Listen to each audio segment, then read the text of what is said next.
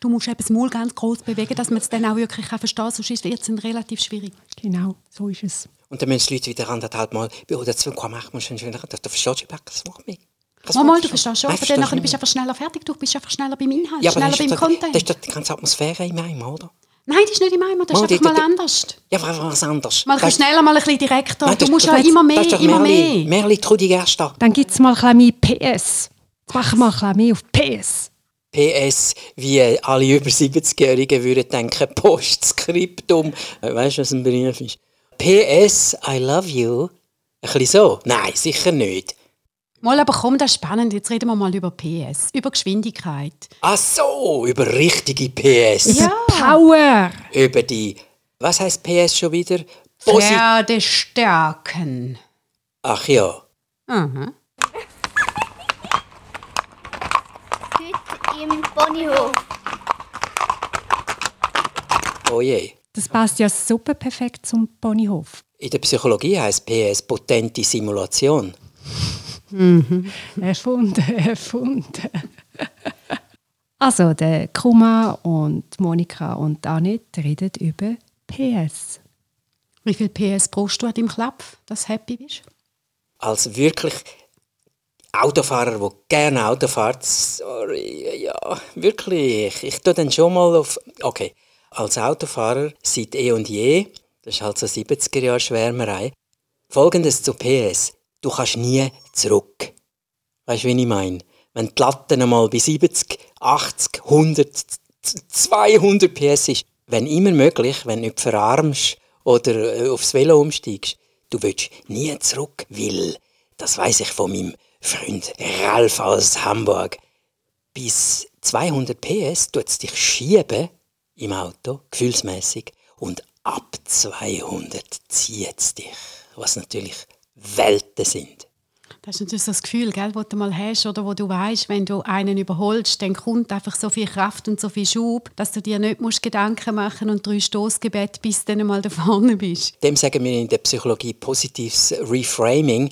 Es tönt unplausibel, wenn man davon ausgeht, dass du da musst überholen. ja, natürlich, dann ist ein Kick, der Kick für einen Augenblick. Aber heute sind ja PS nicht mehr alles, es kommt aufs Drehmoment drauf an. Hey. Nanometer. Übrigens, mit dem hat der Musk seinen grossen Lastwagen vorgestellt, ein riesen Teil, Tesla-mäßig. Und dann hat der Chris Anderson von TED gefragt, ja, aber welcher Trucker wird denn umsteigen auf so ein Ungetüm, das überhaupt nicht mehr röhrt? wie man das so gerne hat in der Trucker-Szene. Und der Musk sagt sehr überzeugend, sehr plausibel, Schau, ob das rührt oder nicht, ist völlig egal für den Trucker, wenn er einmal das Gaspedal oder das Äquivalent vom Gaspedal drückt. Weil der riesen Truck, der sprintet für wie ein Porsche. Und das macht keiner von diesen Dieselqualmer.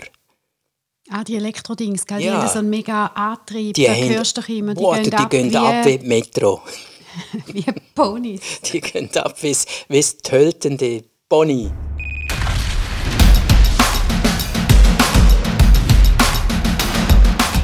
Weißt, alle reden über Nachhaltigkeit. Alle sind auf dieser Nachhaltigkeitswelle, wo wir alle müssen mitreiten Positiv? Welle. Mm. Kann aber auch, eine Welle mm. kann die auch übermannen. Gell? Tsunami. Darum fliegen dann auch alle auf die Malediven, die auf dieser Welle surfen. Nein, da machen eben wirklich viel nicht mehr. Ich beobachte, sie sind jetzt Gottverdeli alle in den Bergen, wo ich bis jetzt immer meine Ruhe hatte. Und jetzt kommen sie zuhauf, weil sie ja nicht mehr auf die Malediven fliegen können. Sie machen jetzt Wachstücher, machen, um die Sachen einpacken. Das ist alles gut, finde ich super. Und sie schauen, dass ihre Tragtaschen dabei haben. Aber dann kaufen sie ein Auto mit drei Auspuffen dran und immer, wenn sie durch ein Tunnel fahren, müssen sie nochmal extra den Verstärker reinsetzen. Hallo? Wir reden hier von ganz unterschiedlichen Menschen.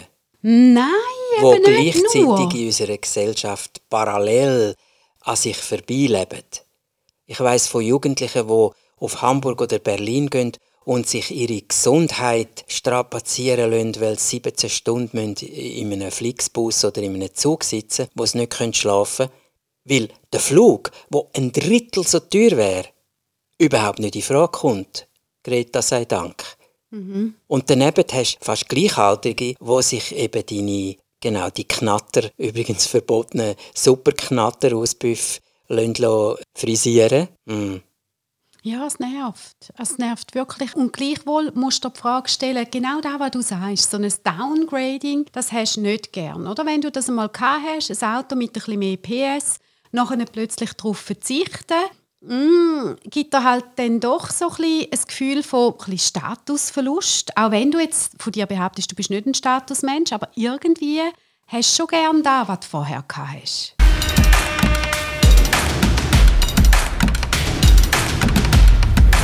Wir müssen wieder mal ein bisschen differenzieren, bitte. Die, die das Auto brauchen, als Teil ihrer Identität. Ich bin der BMW-Typ oder ich bin der Audi-Typ oder ganz sicher nicht der Volvo-Typ. Das sind die, die halt am meisten fast am Auto hängen, weil eben ihre Idee damit verbunden ist, wie man sie von außen wahrnimmt und die höchste Stufe ist ja im Moment der Lambo von den Gangster-Rapper in Deutschland. Das ist wirklich so, dass die Leute dich extrem mit dem Auto verbinden und dass sie etwas in dir sehen, wo du vielleicht gar nicht siehst. Ich habe zum Beispiel im Hundesport eine Kollegin die ist viel mit mir ein- und auslaufen und wir haben es total gut gehabt und vielleicht nach drei Monaten oder so hat sie einmal gesehen, dass ich in meinen Audi A6 einsteige. Und dann sagt sie zu mir, was? Du hast also eine Bunzenkarre. Hui! Und ihre hat es gerade abgelöscht und sie ist dann in Subaru eingestiegen. Wirklich, sie hat gefunden, mit dir will ich gar nichts zu tun haben. Du Im bist Ernst? so, ja, das hat mich richtig mögen. Ja. Wenn du, weißt so wie auf da reduziert Ja. oder auf poliert wirst am Schluss, wo ja eigentlich gar nicht stimmt. Ein Bunzenauto. In den 70er Jahren, wo wir noch Autostopp gemacht haben, tatsächlich, man ist am Highway gestanden und ist nachher auf Hamburg rauf, da hat es auch Junge gegeben, die gesagt haben, ich steige sicher nicht in einen Bonzenkarren, wenn ein Mercedes gehalten hätte, was ab und zu passiert ist. Damals ist mir noch mitgenommen worden, da sind die nicht eingestiegen. Nur Döschwo und vielleicht bis Renault, Renault 7 und drüber gehen wir nicht. Also diese Art von Ideologie kann man schon sagen, oder? Die ist uralt. Und dann gibt es zweite Gruppe Leute, die sich lohnt zu unterscheiden. Da geht es nicht primär um, wer bin ich mit dem Auto, sondern für die ist das Auto ein Eigenraum. Das sind Leute, die sagen, im ÖV, da trülle ich durch, weg den Leuten, weg allem, das ist mir zu viel, da bin ich wieder geflutet. Und im eigenen Auto habe ich natürlich einen Raum, wo ich doch ein bisschen für mich kann gestalten und für mich bin. Oder das Zweite, wenn wir miteinander fahren. Weißt du, was das Schönste am Auto? Jetzt die Tage, wo es so geluftet hat, wie doof, also wirklich ja mega schlimm geluftet hat und dann laufst, musst irgendwo außen rumlaufen und dann kommst du ins Auto, machst die Tür zu, oh, und dann ist das so schön windstill dort drin Siehst, ruhig. du willst jetzt zur zweiten Gruppe gehören, oder Monika? Du wärst jetzt Ja, voll. für dich ist das Auto eine Lebensqualität, wenn du Ja. eh schon musst unterwegs sein. Ja, ist meins. Dort höre ich Musik, dort tue ich aber auch telefonieren, dort äh, bin ich und das ist mein Raum. Und wenn ich mit dem Zug gehe, kann ich nicht telefonieren, weil da hören alle zu und ich habe ja schon 20 Gespräche, die ich muss verfolgen gleichzeitig. Das geht überhaupt nicht. Und dann stinkt es und es ist grusig und ich will keine Bakterien, weil sonst muss ich mich Grippe impfen lassen und ah, überhaupt. Ja. Das mit dem Geruch ist wichtig. Das erzählen mir auch junge Leute, dass sie zum Teil den Wagen müssen wechseln müssen, wenn ein bestimmtes Parfum schmeckt. Es sind nicht nur die verrufenen, üblen Gerüche. Oder wenn sie reinkommen und es schmeckt schon nach einem Döner oder nach einem Red Bull am Morgen, dann gehen sie auch gerade, ja. Und eigentlich ist es schade, dass die Züge nicht mehr PS haben, gell? wenn die ein bisschen leistungsstärker wären und mal so, weißt, so wie ein, so ein Elektromobil würden anschrauben, dann wäre der Döner schon mal hinten im Wagen hinterher gefallen und es geht auch alles viel schneller. Und das hast du ja jetzt tatsächlich im ÖV, zum Beispiel in der Tube in London oder in der Metro, die ziehen jetzt richtig. Dort gibt es Schub.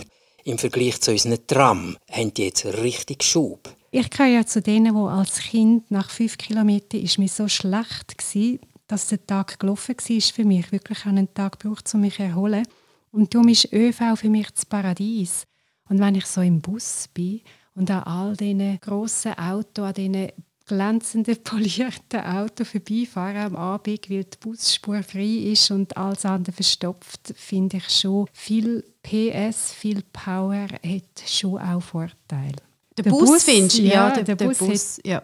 Ich verstehe nicht konkret von der PS, aber ich nehme jetzt mal an, der Bus hat doch auch ein paar.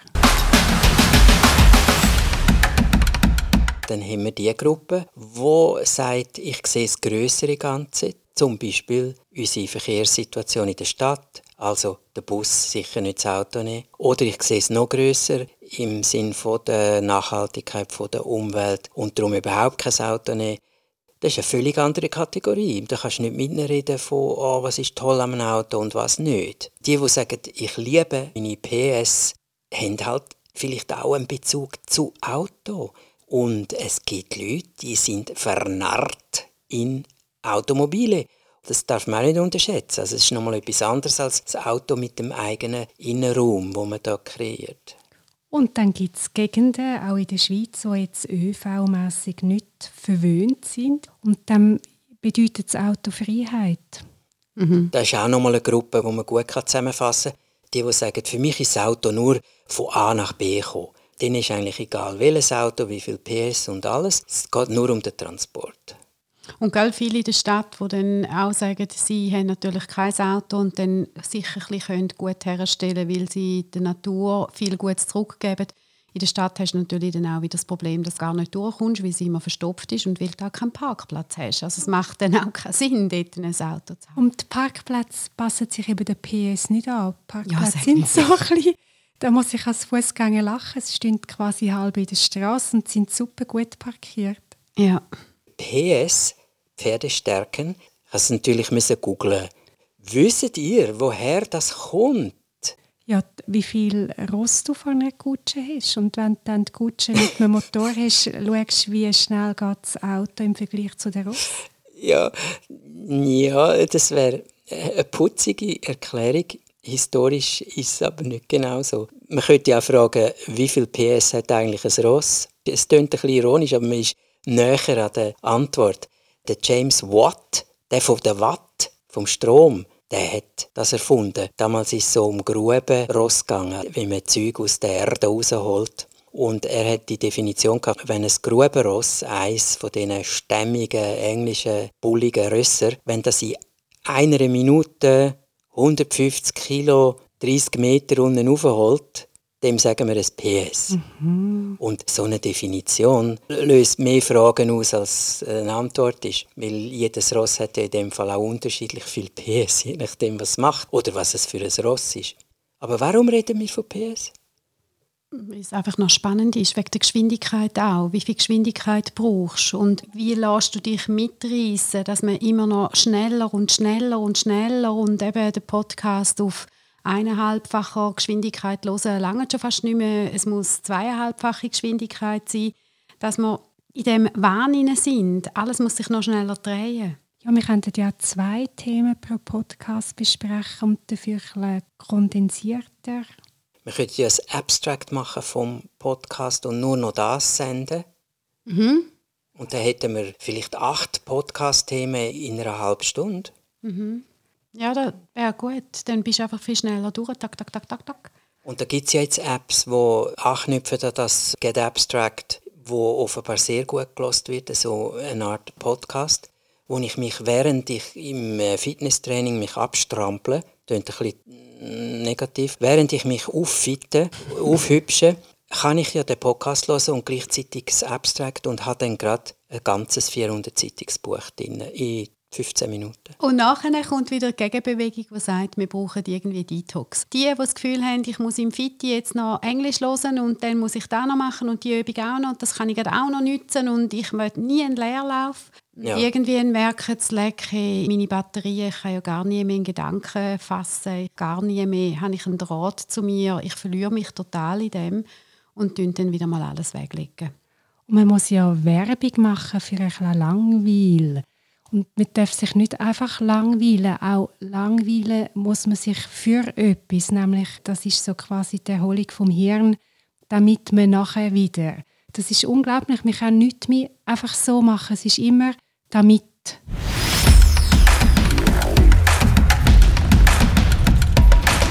Letzte Woche habe ich einen Artikel gelesen, online natürlich.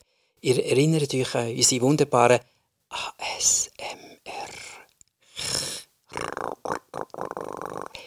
Tatsächlich hat eine, das läuft schon als eine Mini-Studie, hat doch eine von so einer Redaktion testet und gemessen ihre normalen Bürostunden und jetzt hat sie über Kopfhörer während der ganzen Zeit ASMR die Geräusche laufen und Schock, sie ist 22% produktiver in der gleichen Zeit. Weil sie das Kribbeln hatte. Weil sie, und das betont sie, dass das auch noch schön war, weil sie die ganze Zeit stundenlang das gelost hat, die Audiofiles, die Geräusche, und sie hat festgestellt, sie ist 22% produktiver im Output bei ihrer normalen, alltäglichen Arbeit in ihrem gewohnten Büro. Das ist doch der Knaller. Instrumentalisierung von etwas, wo ursprünglich das absolute Gegenteil von Performance ist. Vielleicht kommt das PS auch dort entgegen. Wir haben einfach wahnsinnig gerne Zahlen. Letztens hat jemand gesagt, ja, in Team, wo der Stresslevel tief ist, wir messen den Stress, der ist nicht hoch. Trotzdem ist dicke Luft. Wie kann man das messen? Und ich denke, wieso musst du es messen, wenn du weißt, dass dicke Luft ist? Es gilt erst, wenn Zahlen sind. Wenn ich ein starkes Auto habe, kann ich das in Zahlen ausdrücken, dass es vielleicht einfach schnell ist, lange nicht. Von Microsoft kommst du die Statistiken über. Wir haben unsere Software jetzt gerade alles zusammen umgestellt und jetzt komme ich wöchentlich einen Rapport über, mit wie vielen Leuten ich interagiert habe, wie viel Zeit ich außerhalb der regulären Arbeitszeiten geschafft habe, wie viel bla bla, einfach alles zusammen ist dort festgelegt. Du fühlst dich dann schon relativ beobachtet, aber wer mich kennt, weiß, dass mich das gar nicht stört. Ich könnte schon schauen, was ich mache. Ist mir egal, aber krass ist es, weil ich bin genau so eine, wo noch die 500 Schritte läuft, dass ich meine 20'000 Schritte beieinander habe. Und ich hatte wirklich auch einmal eine Phase, gehabt, wo ich trainiert habe auf einen Halbmarathon. Und dann habe ich das natürlich getrackt. Hey, und nach jedem Lauf bin ich frustriert gewesen. Ich habe gefunden, ich bin zu wenig schnell, ich bin zu mm. wenig weit, ich habe zu wenig Kalorien verbrannt. Irgendetwas hatte ich immer zu motzen, weil ja der Parameter irgendwann mal ein besser war. Und das hat mich so geschlissen, dass ich irgendwann alles wegtun habe, wirklich haben müssen und gesagt, ich verliere die Freude am Rennen. Ich renne so gern, das ist wirklich etwas, was ich uh, mega gerne mache. Aber wenn du dann immer dort auch noch unter Leistungsdruck bist, irgendwann ist es einfach einmal gut.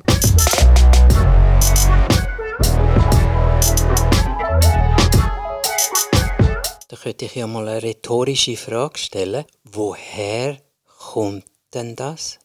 Dass wir mehr wollen. Immer mehr. Genau, als Kind haben wir doch die Kartenspiele mit Auto und Lastwagen drauf und dann hat man gesagt, so viel PS oder so mhm, groß oder so viel cool, Kubikmeter. gemacht.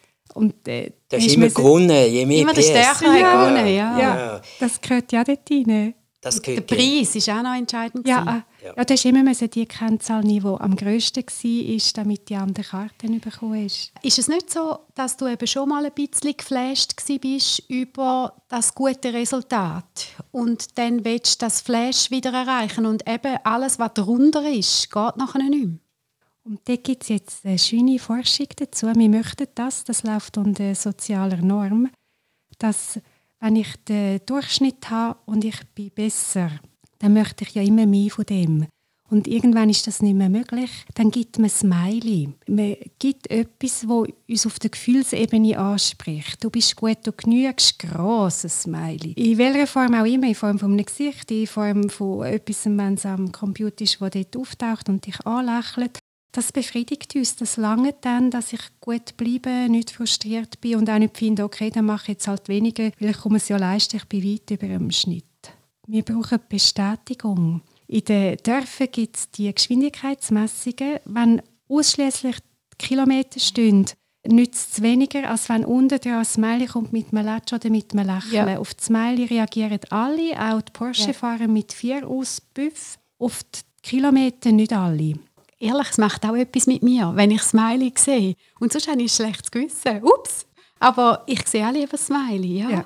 Ja. Darum dort wäre eine Antwort. Solange wir uns über Zahlen und Geschwindigkeit und Massen vergleichen, ist es uferlos. Hey Leute, aber müssen wir uns nicht echt einmal Gedanken machen, dass man halt dann immer wieder, wenn man so etwas merkt und denkt, ups, ich spreche auf da, dass man vielleicht einmal wieder überlegt, wie kann ich mir denn die Anerkennung und das Schulterklopfen selber geben, ohne dass ich immer muss einen Tracker haben und eben das ist eben auch schwierig. In der Schule sind im Moment Notensysteme so, dass es fast nicht möglich ist, ein Sechs zu haben. Und die Leute machen sich kaputt für die Sechser, bis sie sagen, okay, dann ist es mir halt gleich. Und dann sind sie aber immer so ein beschissen. Wir brauchen Anerkennung von außen. Wir können nicht alles aus uns selber schöpfen. Das ist der Knackpunkt. Wir sagen dann in unserer wunderbaren Tradition von I did it my way, dass ich muss jetzt halt selber mir das geben und die Wertschätzung und so. Das funktioniert wirklich nicht. Wir sind so abhängig, wie du sagst, von außen. Der Ausweg, den es gibt, ist, dass ich das Milieu wechsle. Wir kennen doch das all, wenn zum Beispiel in Winterthur habe ich einmal gewohnt und außen an Winterthur ist ja das Land. Das sind so Dörfer. Und ich meine, jetzt wohnen wir in Zürich. Im Vergleich zu Zürich ist Winterthur, naja, ist halt Winterthur aber auf jeden Fall nicht. Ui, ui, ui, ui. Ja, ja, jetzt. Aber der Punkt ist der. Winterthur ist im Wald Velostadt, einfach, dass ich das jetzt ja, mal noch schnell gesagt habe. Aber am Samstagmorgen habe ich erlebt, in der Fußgängerzone, die ist sehr überschaubar in Winterthur und sehr heimelig verglichen mit Zürich zu jeder Tages- und Nachtzeit. Man ist in dieser Fußgängerzone und plötzlich hört man hinter sich, wie jemand, der offenbar vom Land einmal im Monat auf das Wintertour kommt, ein bisschen shoppen, sagt jemand, Jesus, der Betrieb, das soll ich ja nie aushalten, meine Güte. Da könnte ich ja nie leben, das ist ja ein Stress und eine Hektik. Und so ist es. Für die Leute, die irgendwo in Tägerwilen oder wo auch immer verweilen. Umgekehrt gesagt, wenn ich in einem so einem Milieu bin, wo mir nicht mehr wohl ist, dann muss ich mir ein anderes Habitat suchen.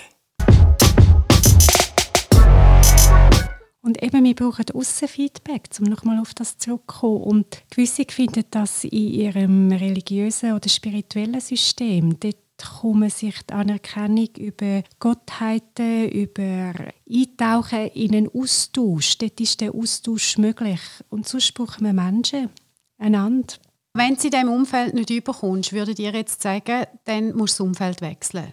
Du gehst dann in einen Hundeclub, wo genau das bietet, wo dir eigentlich die Befriedigung gibt, sodass du den Rest kannst irgendwie tragen. Löst aber das Problem vom größeren Rest nicht. Mhm.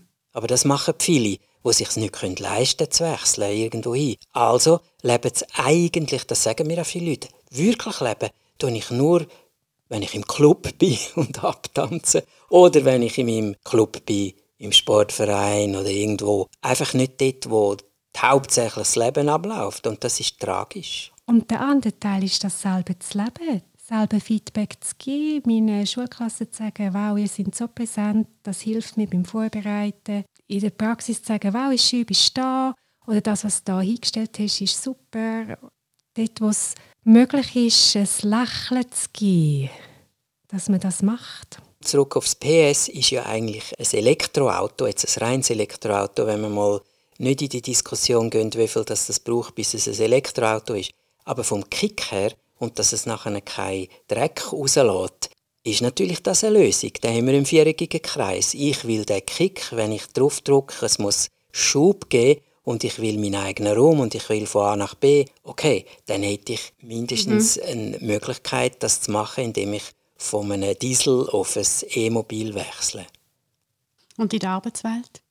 Das hast du doch auch. Du bist am Arbeiten, du schaffst auf ein Projekt hin und du hast einen Abgabetermin. Alle verstrupfen fast und du laufst und schaffst Tag und Nacht. Und dann bleibt vieles liegen und dann schaffst du weiter Tag und Nacht, bis alles aufgeschafft hast und dann kommt eine neue, coole Anfrage, die du auch machen willst und dann laufst, laufst, laufst, laufst, laufst dort oben. Wie äh, machst du das, dass du wieder sagst, Moment, wir laufen deutlich über der Normallinie, irgendwo sollten wir wieder runterkommen? Ich weiß nur eine ziemlich brutale Antwort und die kommt aus dem Spitzensport. Wenn der SCB oder irgendein Club, wo oben ist. Hast du jetzt gesagt Spitzensport? Ui, ich bleibe lokal. Ouch, mein Götti-Bub, er wird mich ich, killen. Ich bleibe jetzt lokal. Wenn ein Sportverein Erfolg hat, in die oberste Liga kommt, in die Champions League kommt und noch weiter rauf. Es wird ja eigentlich erwartet, dass es nie zurückgeht. Mhm. Dass das, was früher noch eine Steigerung war und jetzt der Normalfall so bleibt, aber nicht lang, sondern noch besser wird. Ja, dann musst du den Trainer wechseln. Ja, dann wechselst, du wechselst den Trainer, du kaufst neue Spieler. Jetzt übertragen aufs Business, ja. sehe ich das eigentlich fast wöchentlich, läuft genau gleich. Mhm. Nicht nur die Aktionäre, sondern überhaupt alle wollen mehr, mehr. Schneller, besser, mhm. mehr. Wir wollen der Marktleader werden. Und die, die nicht mehr mögen rennen im eigenen Verein, mhm. ja, die mhm. kicken wir, die müssen doch gehen. Gehen doch jetzt endlich. Mhm. Egal ob alt oder jung, es geht gar nicht um das. Es geht darum, dass wenn ich nicht mehr mag oder es passt mir nicht mehr, dann muss ich gehen. Mhm. Aber alle schreien, gell? wir sollen bis 70 arbeiten, aber ja. es wird erwartet. Und kaum ist einer irgendwie 48,5 oder so, dann zweifelt man schon an seiner Dynamik mhm. und an seiner PS-Abrufbereitschaft. Was oder? ja in den meisten Fällen auch stimmt. Natürlich. Im einen Bereich braucht es wie in diesen Kohlengruben, die gross waren, wo man die PS misst, braucht es Vögel, die umkippen, wenn es zu wenig Sauerstoff hat. Jedes Team muss sich, das ist wirklich eine Pflicht, tatsächlich einrichten, wie sieht unser gesunder Wechsel aus? Wir sind für Wechsel gemacht. Es braucht höheren Tonus, tieferen Tonus, höheren Tonus, tieferen Tonus. Was sind unsere Marker, die uns zeigen, dass wir als Team noch gesund sind? Und der andere Teil ist, dass wir uns eben im Guten genug Feedback geben, mhm. dass das genügt, dass wir satt sind. Es geht eigentlich darum, satt zu werden, genug schnell zu sein, genug. Mhm. Wann genügt es dann? Und wenn ich das Lächeln bekomme, das Smiley von «Hey, heute sind wir super gewesen und was wir heute gemacht haben, ist doch genial und der Teil ist noch nicht so gut, das machen wir morgen besser», dann ist es genug. Dann braucht es nicht noch mhm. drei Projekte dazu. Mhm. Das ist eine geniale Verbindung jetzt zurück zu PS und James Watt und Grubenarbeiter.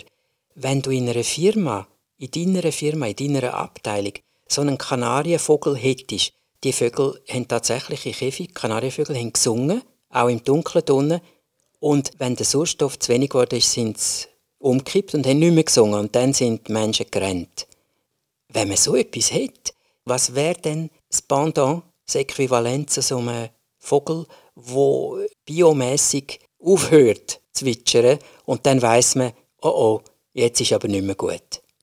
Und wie im Joggen, ich kann mich verbessern. Und wann ist es genug für mich? Und nicht im Sinne von egozentrisch, sondern wann bin ich satt? Manchmal, wenn man den ganzen Teller gegessen hat, manchmal, wenn man die ganze Runde gemacht hat, aber manchmal auch nicht. Und in einer Gruppe, das ist schwierig. Ja. Ich weiß wirklich nicht, wie die Antwort ist man müsste so etwas haben. Oder beim Vogel ist es einfach, weil da geht es nur um den Sauerstoff. Das ist ein Marker. Wenn halt einem auffällt, hey, es ist irgendwie so, dass wir alle nur noch immer im Schnapphusten sind, mhm. dann müsste man das sicher flecken und sagen, Moment, das ist jetzt nicht mehr gesund. Ja. Wir dürfen jetzt auch mal ein bisschen einen Schritt zurück und wir dürfen jetzt auch mal zwei Stunden früher nach Hause und die Arbeit niederlegen. Ja. Dass man da sich wieder gegenseitig erlaubt und sonst muss man dann halt eine Challenge daraus machen, wer es am längsten aushaltet, ohne einmal reinzuschauen.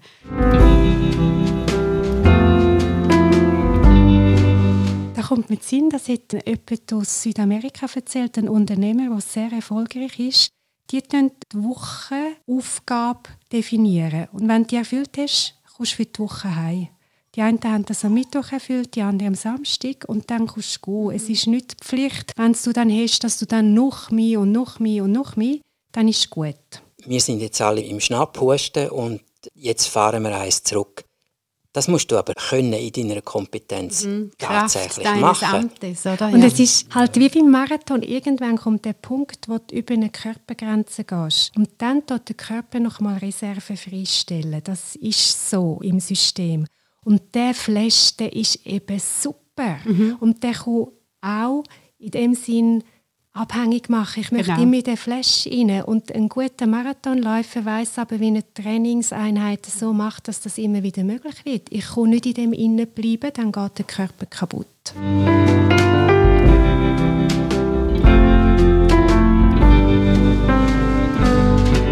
Kannst ja dann noch sagen, okay, wir liefern, wir liefern, wir liefern, aber irgendwo leidet die Kreativität am mhm. Schluss und auch deine Werte verschwimmen immer mehr, weil du dich gar nicht mehr darum kannst kümmern und darum ist es so eine gesunde Hygiene, dass du alle Parameter anschaust oder eben ein Spitzensportler, was meinst du, Roger Federer, wie viel Regeneration der muss machen. Ja. Der muss hart trainieren, aber der muss seinen Körper so wieder regenerieren. Und ich könnte mir vorstellen, je älter so ein Spitzensportler wird, umso mehr Regenerationszeit braucht er, dass du noch Leistung abrufen Um was geht's? Um was geht's? Wieso machst du Ein japanischer Schwertmeister, der glaube schon 80 war, hat mich gefragt, wie viele Gegner könntest du aufs Mal nehmen? Gegen wie viel möchtest du kommen? Wie viel PS hast du? Ja, wie viel Kim fragen, ganz naiv. Und der alte Schwertmeister hat gesagt, hm, die Anzahl spielt eigentlich keine Rolle, weil es kommt ja immer ein nach dem anderen. Mhm. In Hundertstel Sekunden ist das absolut wahr. Es können nie zwei gleichzeitig, ganz genau gleichzeitig. Mhm. Das heißt, wenn er so schnell ist, dass er in Hundertstel Sekunden reagieren kann, kommt hübsch ein nach dem anderen. Und dann sagt der alte Meister, aber mit der Zeit wird man halt dann ein bisschen müde. Es könnte eigentlich so viel kommen, wie wollen, aber mit der Zeit wird man ein bisschen müde. Und angehängt an das, wieso mache ich das? Es kommen ja immer neue Gegner. Also stellt sich dann eine viel tiefere Frage, wieso will ich mein Leben verbringen, möglichst viele Gegner abzuhacken? Und dort haben wir dann den Schritt ins Spirituelle. Dass du eben gerade als Schwertmeister den Kampf überhaupt nicht mehr suchst.